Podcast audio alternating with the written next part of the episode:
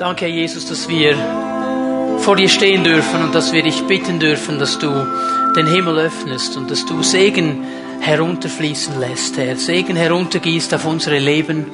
Und ich danke dir, Herr, dass wir wissen dürfen, dass du das gerne tust, weil du ein segnender Herr bist und weil du gerne dein Volk beschenkst mit deiner Gegenwart, mit deiner Gnade, mit deiner Erfrischung, so wie wir es brauchen, Herr.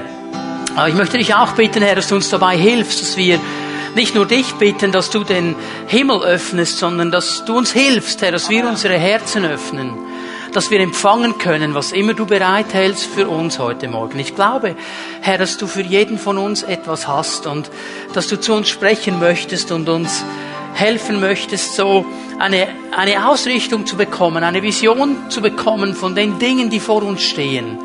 Und darum bitte ich dich, Herr, dass du dein Wort öffnest und uns hineinsprichst in unsere Herzen und wir für die nächsten Monate verstehen dürfen, was auf uns zukommen wird. Ich danke dir dafür und preise dich, Herr, dass du dein Wort an uns segnest. Amen. Amen. Bitte nehmt eure Plätze ein. Ja, ich hoffe, ihr hattet äh, eine gute Weihnachtszeit. Ich musste schmunzeln, als Tom erzählt hat von den Lego-Techniks diese Zeit ist bei mir vorbei. Ich muss keine Lego-Techniks mehr zusammenstellen an Heiligabend, aber ich kann dir sehr gut nachfühlen. Und es ist schon so, die großen Kinder haben dann meistens noch mehr Freude als die kleinen Kinder.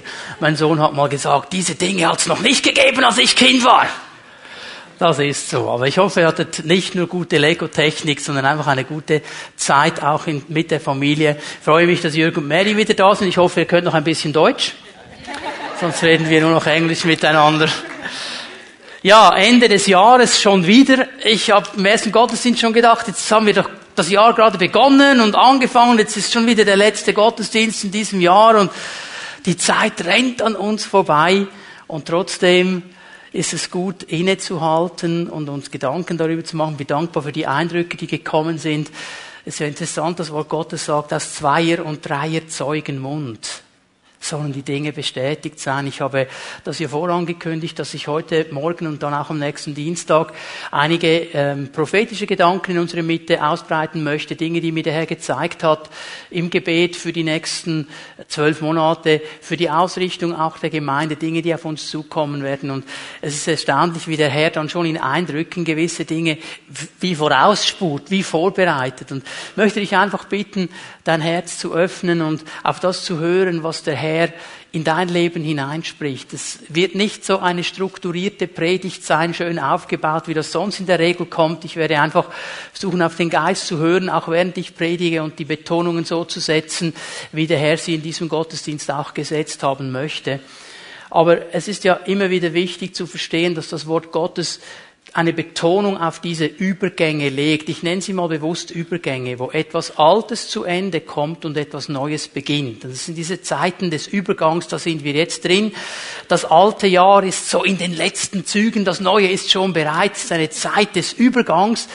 Und nicht alle Menschen mögen diese Übergänge. Manchmal gibt es Menschen, die verzweifeln auch an diesen Übergängen, weil sie gewisse Dinge nicht einordnen können. Aber wenn ich ins Wort Gottes hineinschaue, sehe ich, dass Übergänge eigentlich eine gute Sache sind.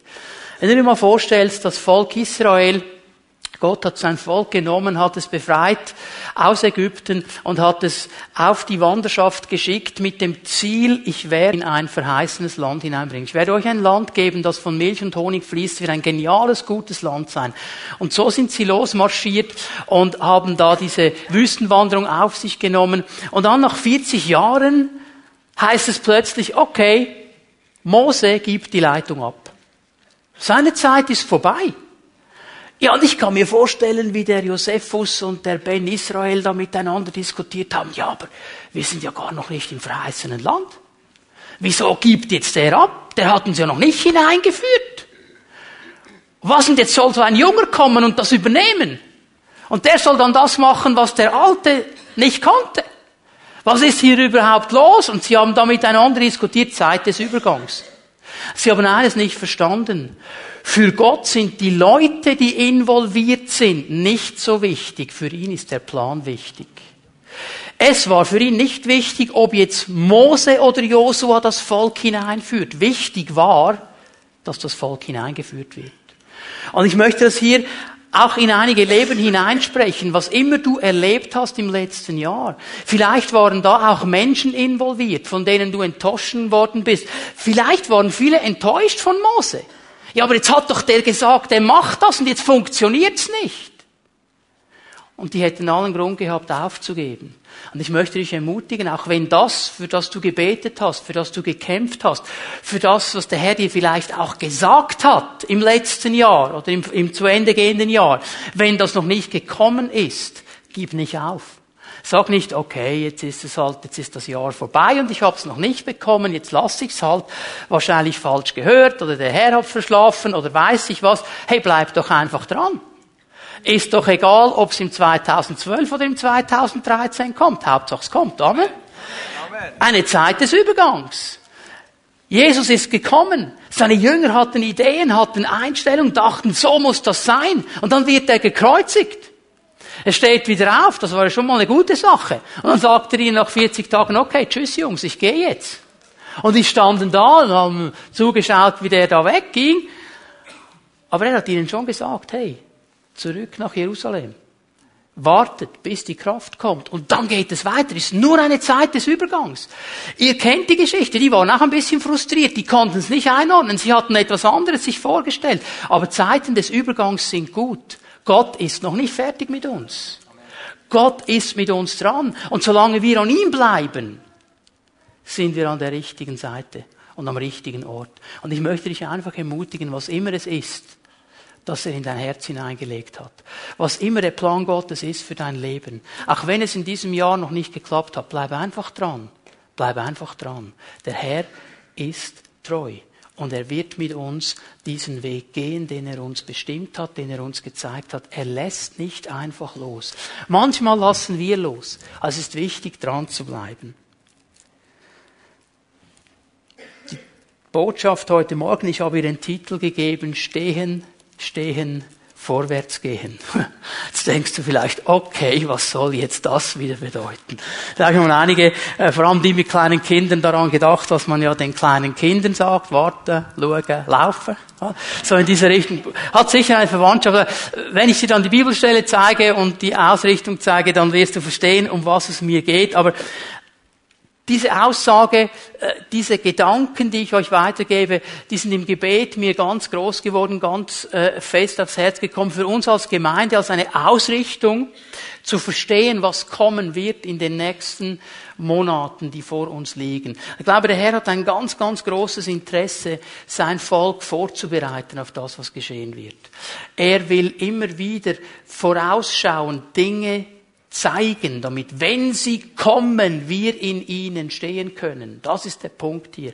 Und wir haben ein spannendes Jahr vor uns. Nur schon ein paar Dinge kann ich euch hier sagen. Wir werden am nächsten Sonntag mit einer Predigtserie beginnen, der erste Johannesbrief. Es wird uns eine lange Zeit beschäftigen, wir werden Abschnitt für Abschnitt durch diesen Brief hindurchgehen.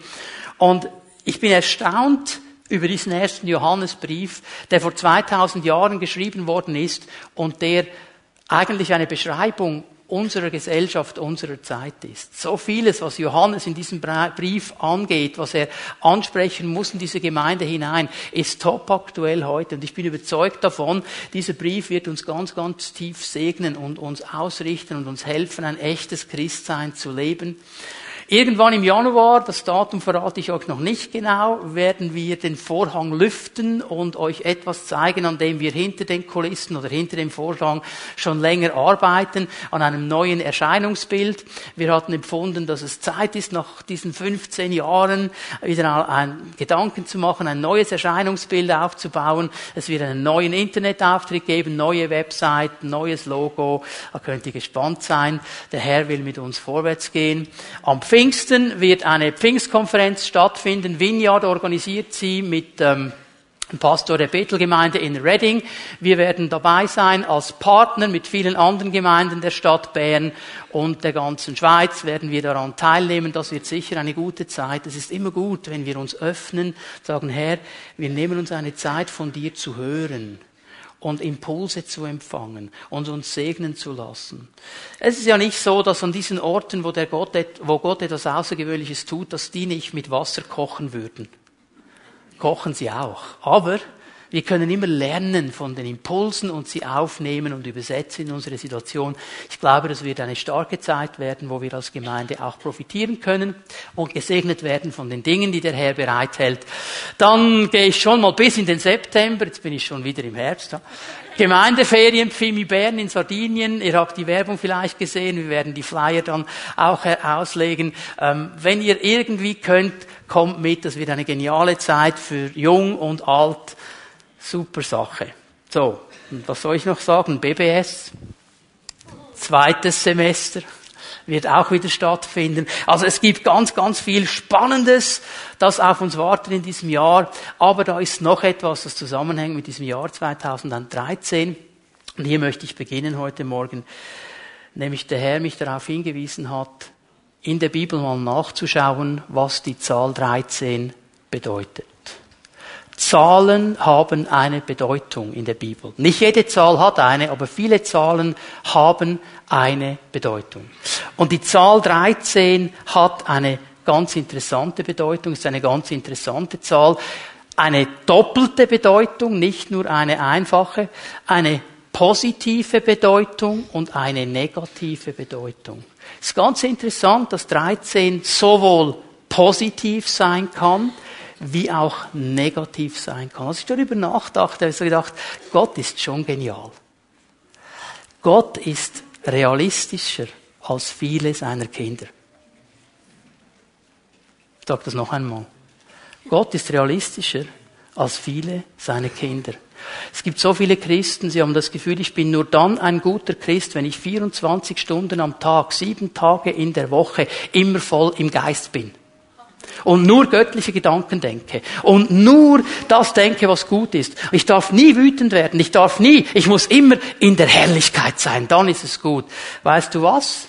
Du bist auf dem besten Weg, eine Psychose zu entwickeln. Das war nie das Ziel Gottes. Gott ist realistisch genug, dass er sagt, es gibt positive und negative Dinge. Wir werden beiden begegnen, wir müssen mit ihnen umgehen. Es gibt Zeiten, da sprichst du nur ein Herr Jesus und du bist schon in der Herrlichkeit. Es gibt Zeiten, du betest eine Stunde und hast das Gefühl, was ist denn das für ein trockener Job hier? Es gibt immer beides und wir müssen mit beiden Dingen umgehen. Und Gott ist ausgewogen und realistisch. Und er weist uns darauf hin, die Zahl 13 hat eine positive Seite und eine negative Seite. Beide sind wichtig für uns. Beide, und das hat der Herr mir so gesagt, werden wir erleben im nächsten Jahr. Die Frage ist, wie wir damit umgehen, was wir damit tun. Und ich habe mich entschieden, mal zuerst die negative Seite der 13 ein bisschen biblisch auszuleuchten, damit wir dann mit der positiven aufhören können und mit der positiven Note weitergehen können. Die Zahl 13 in der negativen Seite bedeutet Folgendes. Nicht achten des Bundes nicht treu bleiben einem Vertrag, einem Bund, einer Verpflichtung, die man eingegangen ist. Es hat den Gedanken der Auflehnung, es hat den Gedanken der Rebellion, es hat den Gedanken des Zurückgleitens, des Abfallens. All das ist drin in dieser Zahl 13 wenn wir es in der Bibel uns anschauen. Ich gebe euch nur einen Hinweis. Im Alten Testament lesen wir immer wieder davon, Völker haben Verträge gemacht miteinander. Und immer wieder im 13. Jahr hat sich ein Volk entschieden, wir halten diesen Vertrag nicht mehr ein. Das machen wir nicht mehr. Wir machen jetzt die Sache so, wie es uns passt. Und das hat zu Krieg geführt.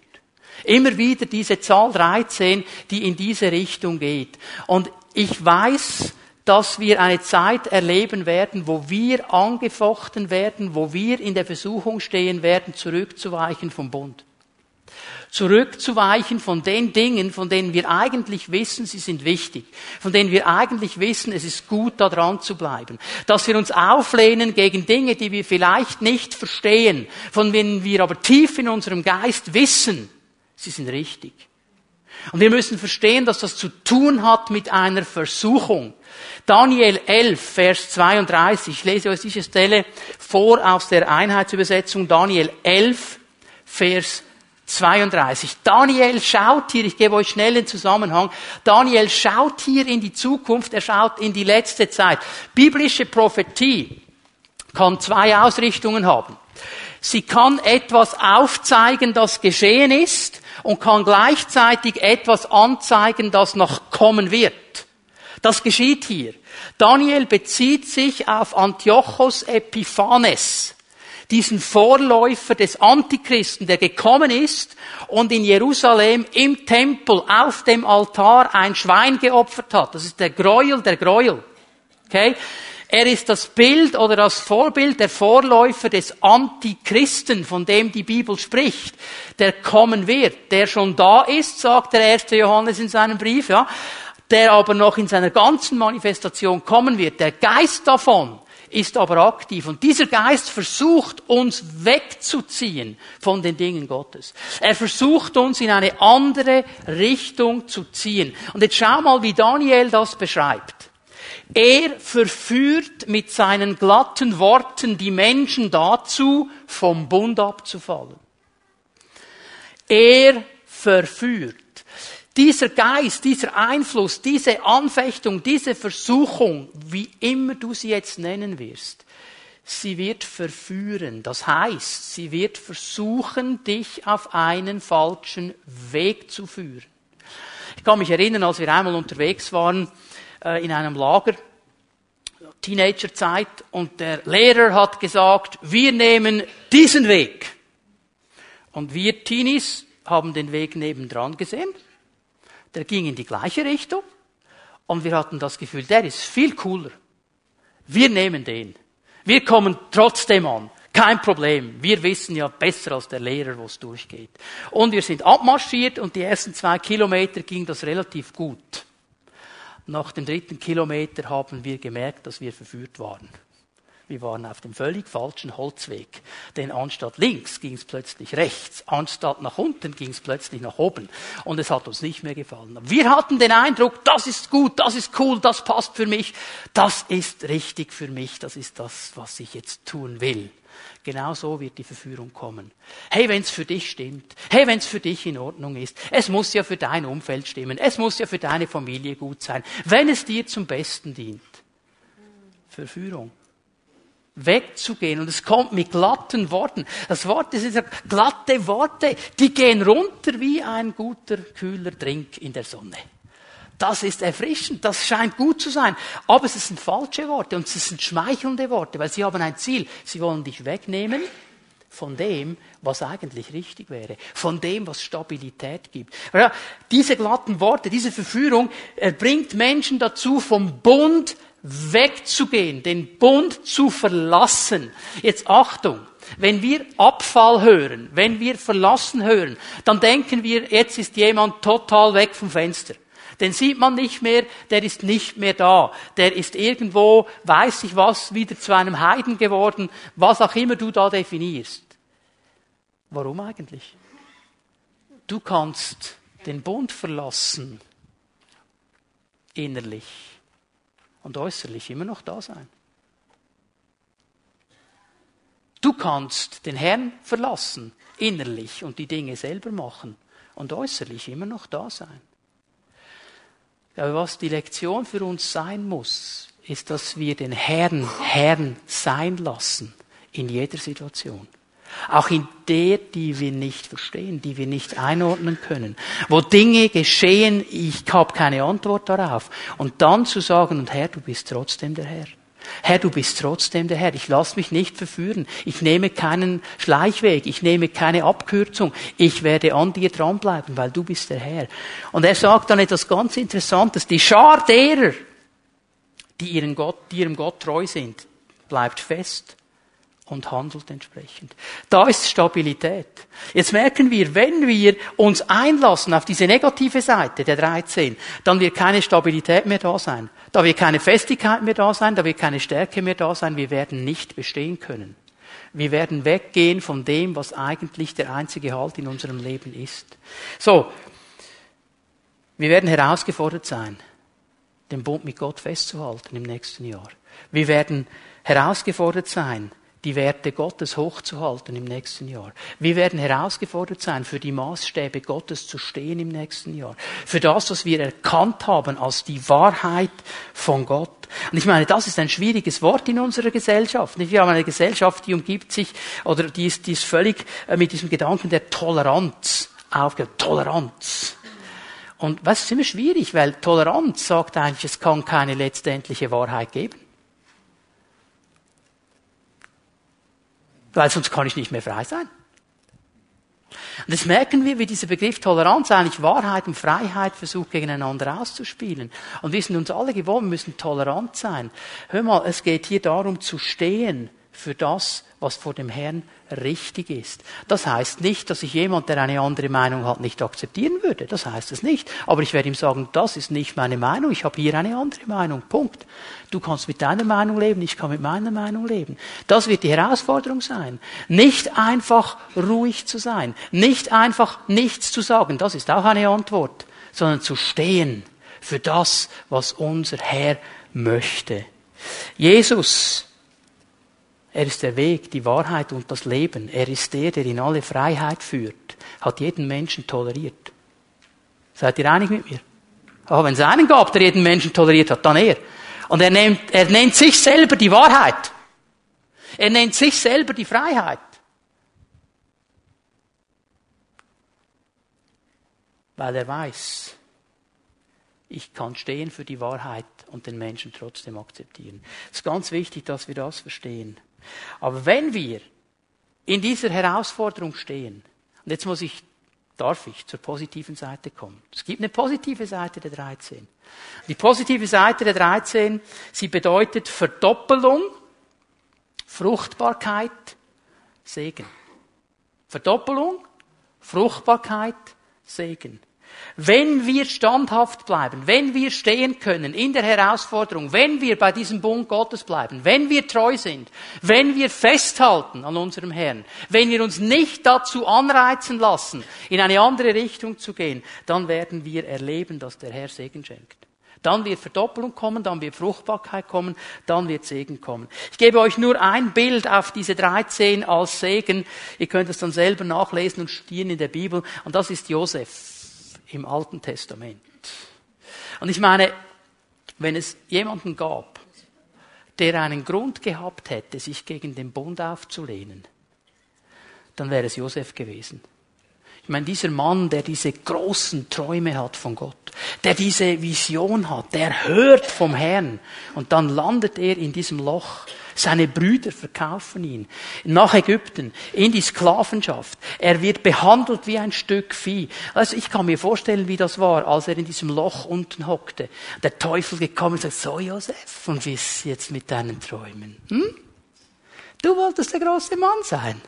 Und jetzt hockst du hier im Dreck. Und jetzt wirst du verkauft, wirst du abgelehnt, bist du ausgestoßen. Und übrigens hast du es gemerkt, Josef. Es waren nicht deine Feinde, die dich hier runtergeschmissen haben. Deine Brüder. We are family und so. Hm? Was machst du jetzt hier unten? Er hätte allen Grund gehabt, bitter zu werden, enttäuscht zu sein, frustriert zu sein. Aber dieser Mann bleibt dran am Herrn. Er hält fest am Herrn. Er lässt es nicht zu. Er ist einer von denen, die treu sind, weil er Gott kennt. Und er geht durch die ganze Sache hindurch, durch die Versuchung im Hause Potiphars. Er landet wieder im Knast und, und, und, und. Er bleibt einfach treu. Und der Herr segnet ihn. Und am Schluss kommt die ganze Sippe zurück. Und jetzt geschieht diese Verdoppelung und der Segen. Die beiden Söhne, die er hat, die er in Ägypten bekommen hat.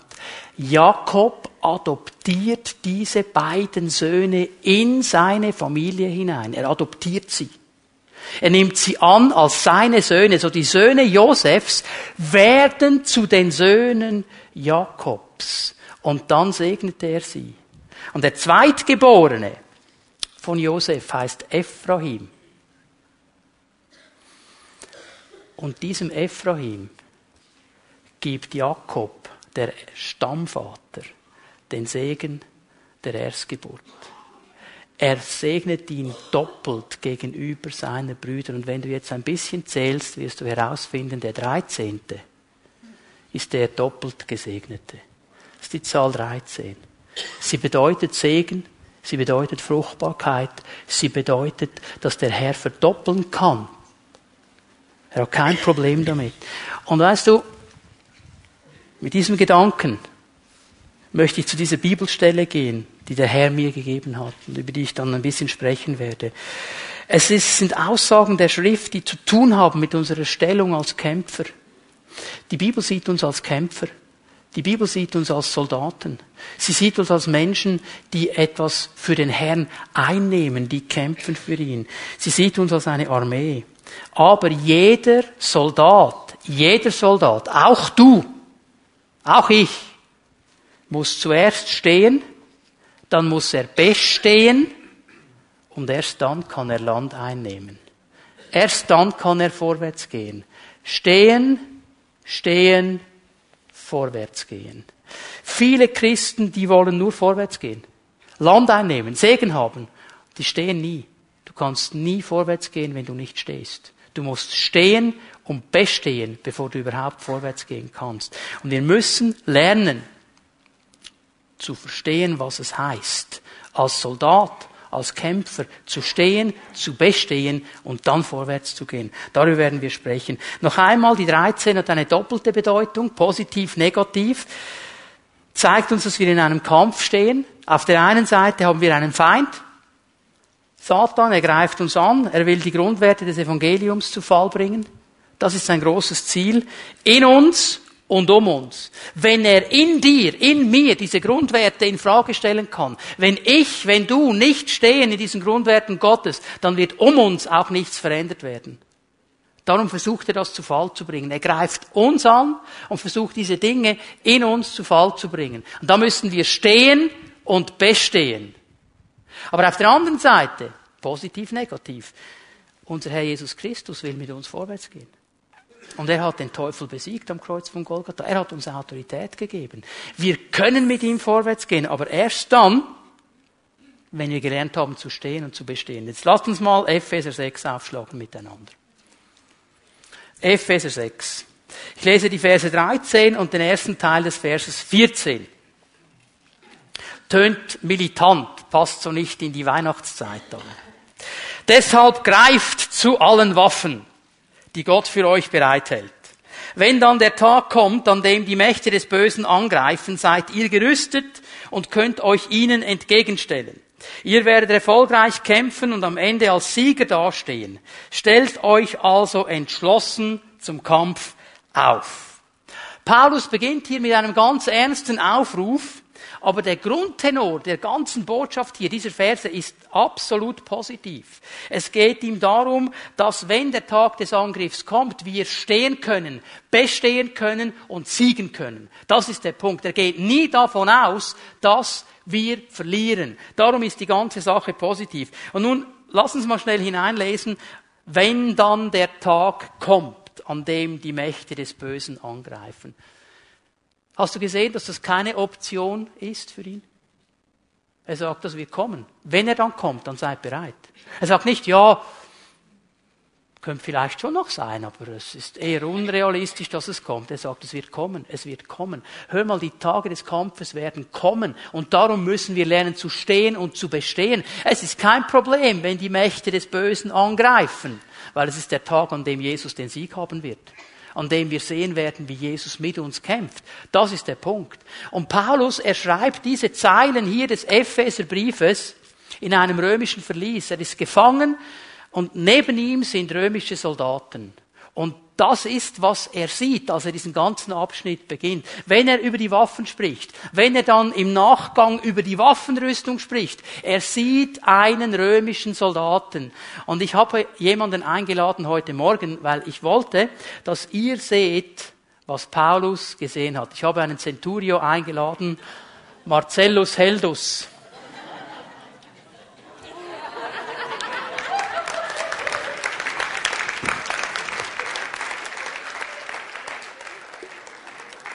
So, das ist etwa, was Paulus gesehen hat, als er diese Zeilen geschrieben hat. Sieht ziemlich imposant aus. Und ich werde jetzt dann gleich ein bisschen etwas erklären zu dieser ganzen Waffenrüstung, zu diesem römischen Soldaten und was wir daraus lernen können. Zu stehen, zu bestehen und vorwärts zu gehen. Paulus ruft uns hier zuerst einmal auf, wir sollen zu den Waffen greifen. Hast du das gesehen am Anfang von Vers 13? Greift zu den Waffen. Es ist ein militärischer Begriff, der eigentlich die letzten Handgriffe und Vorbereitungen beschreibt, kurz bevor die Schlacht losgeht. Also er weiß, wenn er das schreibt, Moment mal, es kann in, in, in zwei Minuten kann jemand angreifen. Das geht jetzt ganz schnell. Also eigentlich spricht er etwas an, was schon bereit sein muss. Wenn, wenn der jetzt noch sagen würde, oh, Hildegard, wo ist der Schild? Ist er unter dem Sofa?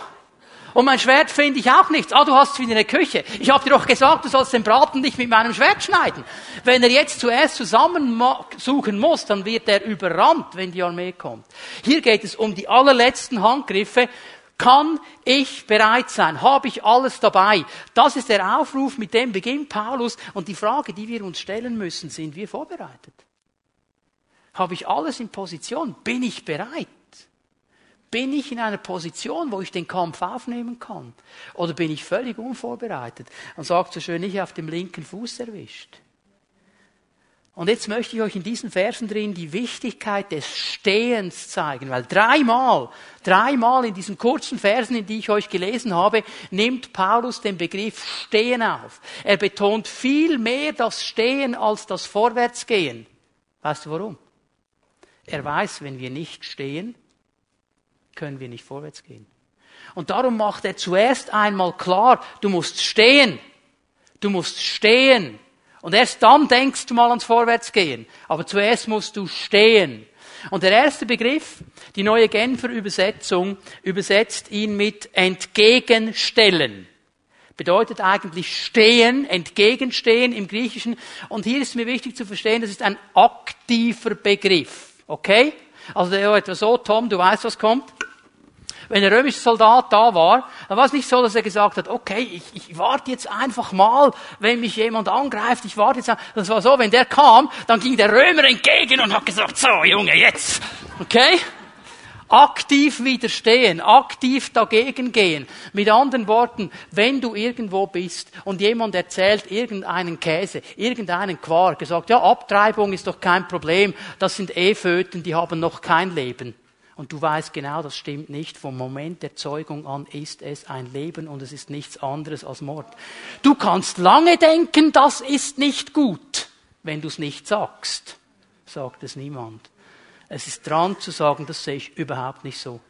Überhaupt nicht. Habt ihr gewusst, jedenfalls in Deutschland ist es so, ich kenne die Gesetzgebung in diesem Bereich in der Schweiz nicht, dass ein werdendes Kalb besser geschützt ist als ein werdendes Kind. Vom Gesetz. Und wir stehen nicht mehr für diese Dinge. Wir lachen noch darüber. Ja, Marsch für Leben. Ja, ja, ja, die spinnen ein bisschen in Zürich, dass die wieder so ein Zeugs machen. Wir stehen für diese Dinge. Aktiv dagegen. Aktiv. Ja, Hauptsache Liebe. Nicht, wenn zwei Männer einander lieben. Hauptsache Liebe. Du, ich lese in meiner Bibel nicht Adam und Fritz. Ich lese auch nicht Eva und Lisa. Adam und Eva. Das ist der Plan Gottes.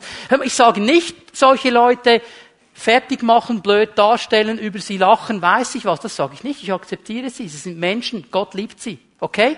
Aber was sie tun, da kann ich nicht stehen. Und da muss ich widerstehen. Und wenn ich die Stimme nicht erhebe, wenn du sie nicht erhebst, wer wird sie erheben? Das könnten doch die Engels machen. Nein. Das ist unsere Aufgabe. Es bedeutet stehen aktiv zu werden, zu sagen, hey, sehe ich nicht so. Dann der zweite Begriff, der mit Stehen zu tun hat, ist das erfolgreich kämpfen. Ihr sollt erfolgreich kämpfen, dazu mit einem erfolgreichen Stand. Es heißt, ich werde, weil ich gut vorbereitet bin, eine Herausforderung annehmen und ich werde erfolgreich bestehen. Das ist der Gedanke der Wachsamkeit. Der römische Soldat war eine Kampfmaschine und er war in jedem Moment wachsam. Wenn er eingeteilt war zum Dienst, war er wachsam. Und er hatte die Verantwortung für einen Quadratmeter Gelände. Den musste er verteidigen mit seinem Leben. Und er wusste, wenn ich das nicht tue, dann bezahle ich mit meinem Leben. Er war wachsam. Ich habe manchmal den Eindruck, die Worte, die Paulus der Gemeinde schreibt, hey, wacht auf, wach auf aus dem Schlaf, sei wachsam, die müssten wir auch mal wieder hören. Manchmal habe ich das Gefühl, wir schlafen als Christen und denken, ja, irgendwann kommt dann der Heiland und dann ist auch gut. Wir müssen wachsam sein. Ich sage jetzt nicht am Morgen aufstehen und zuerst unter der Truhe nachschauen, ob ein Dämon drunter sitzt. Das ist Quark. Die interessieren mich gar nicht. Ich habe Autorität in Jesus, muss mich nicht um die Dämonen kümmern. Die haben sich zu unterordnen. Aber es bedeutet, dass ich innerlich bereit bin und wach bin, empfänglich für den Heiligen Geist, dass er zu mir sprechen kann, dass er mich brauchen kann, da, da wo ich entgegenstehen muss. Das bedeutet es. Stehen, stehen, stehen. Wir müssen zuerst stehen, bevor wir vorwärts gehen können. Und dann kommt der Begriff dastehen und stellen, fest, stabil sein, aushalten. Und dieser Begriff kommt zweimal hintereinander. Steht, steht. Hör mal, Paulus ruft uns auf, stehen. Pfimi Bern, du sollst stehen und du sollst bestehen. Du sollst wissen, es werden Angriffe kommen. Du sollst wissen, es wird Herausforderung kommen. Aber du sollst wissen, du kannst stehen und du kannst bestehen, weil ich mit dir stehe und weil du in meiner Kraft stehst und weil du mit mir dann auch vorwärts gehen kannst. Aber bevor wir darüber sprechen, müssen wir zuerst verstehen, was es heißt, zu stehen. Warum ist das so wichtig? Warum müssen wir diese Rüstung anziehen. Der Feind wird immer versuchen, uns zu entwaffnen. Er wird immer versuchen, uns jede Waffe wegzunehmen. Er hat das ganz trickreich versucht mit Jesus. In der Wüste. Dreimal. Und er hat da nicht Dinge genommen, die keine Versuchung waren für Jesus. Wenn es keine Versuchung für ihn gewesen wäre, dann wäre es keine Versuchung gewesen. Verstehen wir? Also ich, ich bekenne hier, ich bin ein Fleischesser. Ich, Tofu ist kein Problem für mich. So, sollen die Tofu essen, die Tofu wollen? Ich habe lieber ein Steak, okay? Also mit Tofu könntest du mich nie versuchen. Ich mag es einfach nicht. Es ist keine Versuchung. kannst du den ganzen Tag. Steak, das wäre eine andere Sache. Okay? Jesus wurde versucht hier. Er wurde echt versucht. Und der Feind hat versucht, einen Eingang zu finden, dass Jesus nachgibt und wegkommt vom Bund. Jesus hat es nicht getan. Das versucht er mit dir und mit mir auch. Und denke nicht, er wird es so machen wie mit allen anderen. Er wird es sehr zielgerichtet auf dich zugeschnitten machen. Und er wird versuchen, die Grundwerte des Evangeliums anzugreifen. Er hat Jesus versucht klarzumachen, bist du wirklich Gottes Sohn? Bist du sicher, dass du Gottes Sohn bist? Ja, wenn du Gottes Sohn bist, dann könntest du jetzt. Und er wollte ihm die Identität rauben. Er wird auf diese Dinge kommen. Er wird immer wieder so kommen. Aber wenn wir das Bild jetzt von Paulus anschauen, dann wird uns etwas auffallen, nämlich, dass wir ganz, ganz viel Verteidigungsmomente hier drin haben. Und die schauen wir uns mal ein bisschen an miteinander. Ich gehe mit euch durch die Waffenrüstung hindurch. Und ich möchte dich dazu ermutigen, dass du diese Waffenrüstung nicht im Schrank Gottes lässt, sondern dass du sie anziehst. Es beginnt hier mit dem Gurt. Ich werde den Gurt hier nicht wegnehmen, sonst würde alles nach unten fallen und dann würde er in Unterhosen dastehen. Und das wollen wir doch lieber nicht. Der Gurt der Wahrheit, sagt Paulus, der Gurt der Wahrheit. So ein Gurt war eigentlich eines der wichtigsten Teile der ganzen Uniform, weil dieser Gurt hat alles zusammengehalten. Dieser Gurt hat die Hosen oben gehalten. Und dieser Gurt, schau mal, war der Ort, wo die Waffe angemacht war. Der braucht die noch nicht im Moment. Der geht noch nicht vorwärts. Aber er hat den Gurt der Wahrheit, wo diese Waffe angemacht ist, damit, wenn er sie braucht, sie da ist in Griffnähe. Der Gurt der Wahrheit. Und schau mal, was interessant, Wahrheit ist angegriffen. Wahrheit darf es nicht mehr geben. Ja, es muss doch einfach für mich stimmen, dann ist es Wahrheit für mich. Es muss doch einfach in Ordnung sein für mich und meine Familie, dann ist es Wahrheit für mich. Und wenn jemand sagt, das ist Wahrheit und nur das ist Wahrheit, so wie Jesus das auch macht im Evangelium, dann ist es schon sehr suspekt. Und genau das wird angegriffen. Aber hier müssen wir eine Sache verstehen. Ich finde immer wieder heraus, Christen wollen dann auch diese Dinge gegeneinander ausspielen. Wahrheit gegen Liebe. Wahrheit gegen Liebe. Und für beide Begriffe sind für sie eigentlich so wie ein, ein Zustand. Habt ihr mal die Biografie gelesen von Walter Heidenreich? Wer hat die gelesen? Help, I need somebody. Uh, müsst ihr mal lesen. Also, es zeigt, wie herrlich unkonventionell Gott ist. Also Gott geht mit dieser Gruppe einen Weg, da denkst du, wow, wie kann das sein? Gott ist eben anders, okay? Und er erzählt er die Geschichte, wie er da in einen Gottesdienst kommt und Jemand gibt einen Eindruck, ein prophetisches Wort weiter und Walter Heidenreich merkt, das ist nicht, das stimmt nicht, das ist nicht richtig, was der sagt, das ist nicht von Gott. Und er hat den Mut aufzustehen in diesem Gottesdienst und diese Sache dann auch klarzulegen, sagen, das ist nicht die Wahrheit. Und dann steht ein anderer Bruder auf und sagt, aber Bruder Walter, das war nicht in der Liebe. Und was sagt Walter Heidenreich? Ja, aber dafür in der Wahrheit. Du kannst diese Dinge nicht gegeneinander ausspielen. Also beide sind nicht Gefühle und Zustände. Beide sind eine Person. Jesus Christus. Und eine Person ist viel mehr als nur so ein kleiner Zustand. Es ist beides eine Person. Jesus ist Wahrheit, Jesus ist Liebe. Und er kann die Dinge anpassen in die Situation hinein. Das ist der große Punkt des ersten Johannesbriefes übrigens. Paulus, äh, Johannes sagt, wir haben ihn gesehen, wir haben ihn gehört, wir haben ihn angefasst. Er ist eine Person. Er ist ins Fleisch gekommen. Er ist nicht ein Zustand. Die, die Gnostiker wollten sagen, das ist nur ein Zustand. Der hatte nur einen Scheinleib. Der war nicht richtig Mensch. Und Johannes sagt, no, no, no, no, no. Der wurde echt Mensch. Der kam in unsere Niederungen herunter. Der hat als Mensch unter Menschen gelebt. Mit der Kraft Gottes und uns gezeigt, wie man leben soll. Und wenn du Jesus nicht so siehst, dann hast du ein falsches Bild von Jesus. Das führt zu falschen Richtungen, dass wir dann einseitig in eine Linie treiben. Aber dieser Gurt der Wahrheit, sagt Paulus, das ist das allererste, das wir anpacken müssen. Dieser Gurt der Wahrheit wird alles zusammenhalten. Und das ist Wahrheit. Das Wort Gottes ist Wahrheit. Und dieses Wort wird uns frei machen. Darum brauchen wir diesen Gurt. Und dann geht er weiter, sagt, hey, wir sollen den Brustpanzer der Gerechtigkeit anlegen. Schau mal, dieser Brustpanzer. Ziemlich stabil ziemlich gut geschützt, das Ganze. Hier ist dieser ganze Bereich geschützt durch diesen Brustpanzer. Das Herz ist geschützt, die Magengegend ist geschützt. Wenn hier ein Pfeil reinkommt ohne Schutz, ist er tot. Wenn hier ein Pfeil reinkommt ohne Schutz, ist er tot. Der ist aber geschützt. Darum müssen wir diesen Brustpanzer anziehen, damit wenn die Angriffe kommen, wenn die Pfeile kommen, wenn die Schwerter kommen, wir geschützt sind. es ist interessant, was die Verbindung ist, die Paulus hier macht. Der Brustpanzer, der Gerechtigkeit.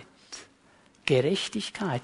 Gerechtigkeit definiert meine Beziehung zu Gott. Ich bin gerecht vor ihm. Ich bin die Gerechtigkeit Gottes. Das heißt, ich kann in jedem Moment, in jeder Situation vor den Thron Gottes gehen. Er wird mich annehmen, er wird mich aufnehmen als sein Kind. Ich kann zu ihm gehen. Das ist meine Beziehung zu ihm. Und jetzt merken wir, wenn Paulus das sagt, der Brustpanzer der Gerechtigkeit, er weiß, da wird der Feind angreifen. Er wird uns versuchen klarzumachen, du bist nicht gerecht du darfst nicht zu Gott gehen, du hast das falsch gemacht und, und, und, und. Und dann werden wir nicht stehen, nicht bestehen und schon gar nicht vorwärts gehen.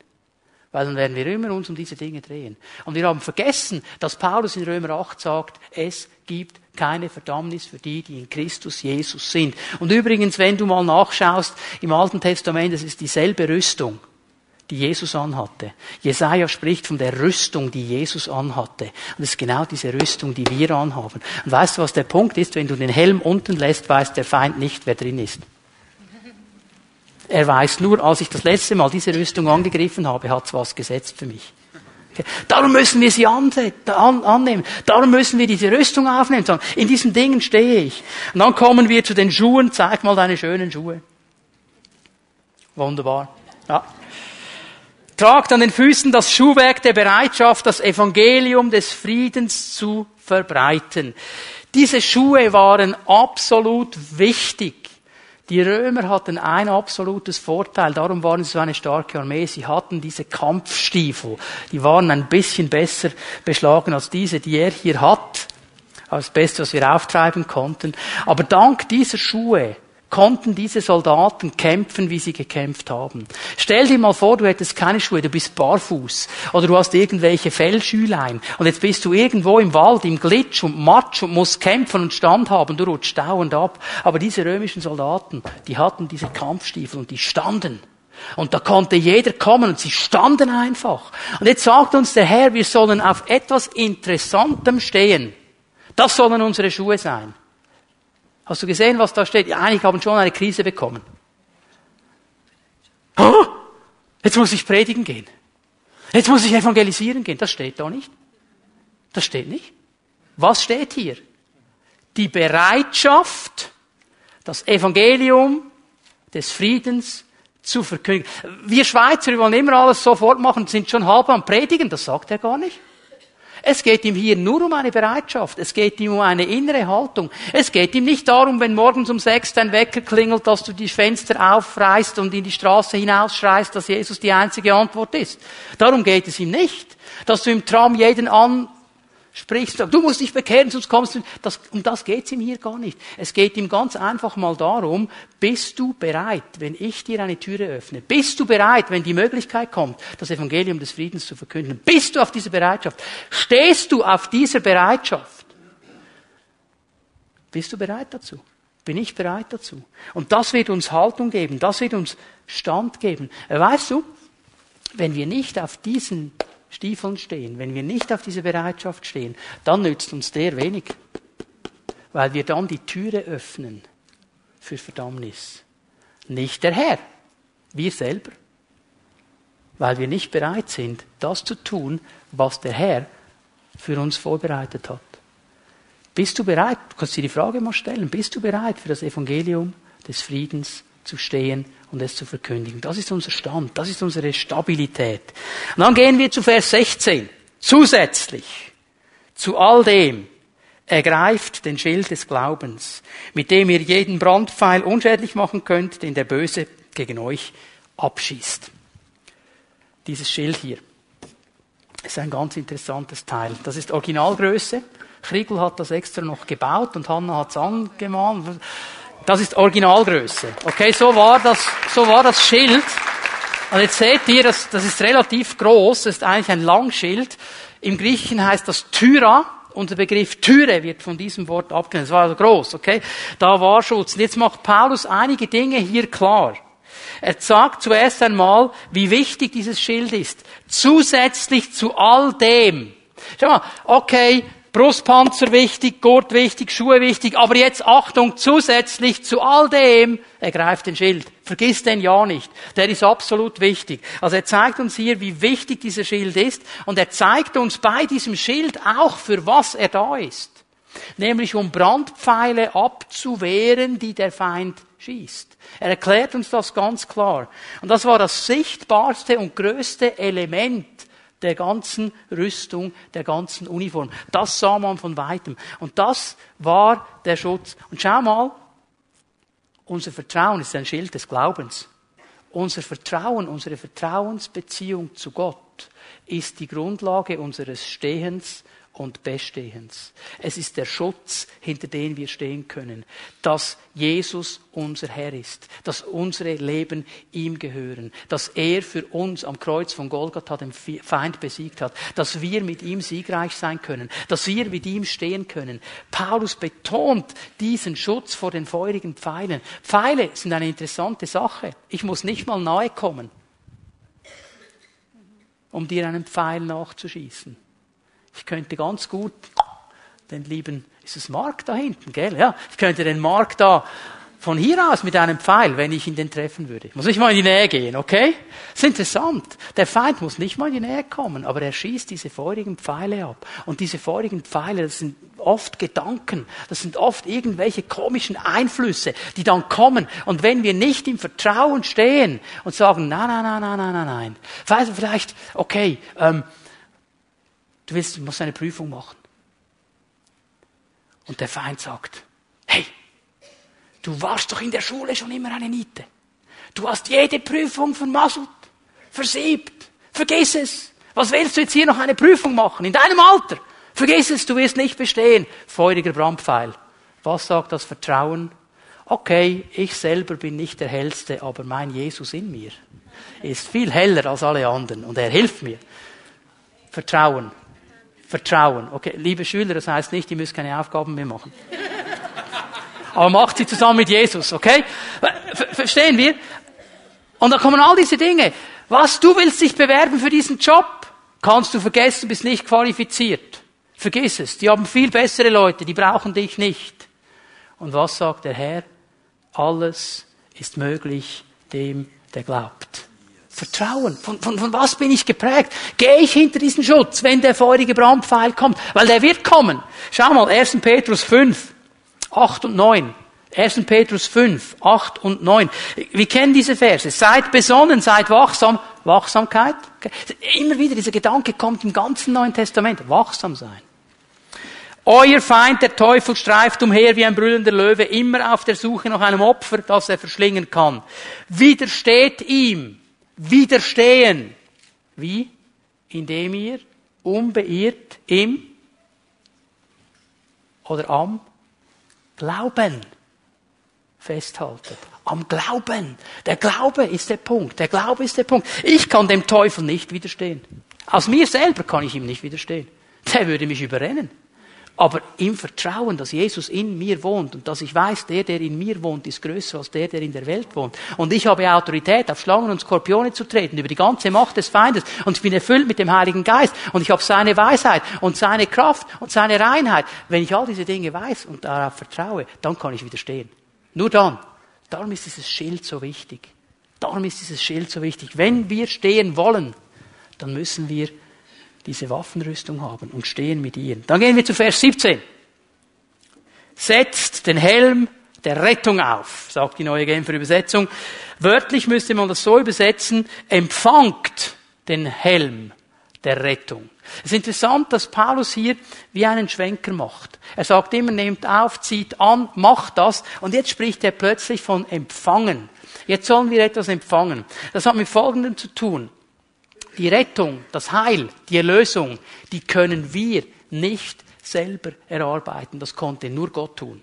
Das konnte nur Gott tun am Kreuz von Golgatha. Wir können das nur empfangen, weil es ein Geschenk Gottes ist. Wir können es nur empfangen. Wir können es nicht selber auf. Ich kann nicht sagen, ich nehme jetzt die Erlösung. Ich habe sie nicht im Besitz. Okay?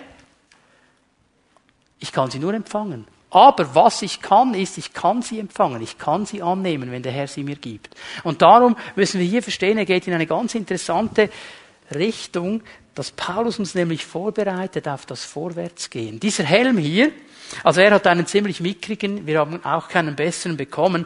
Der Helm eines römischen Soldaten war ein Riesending mit Riesenfedern.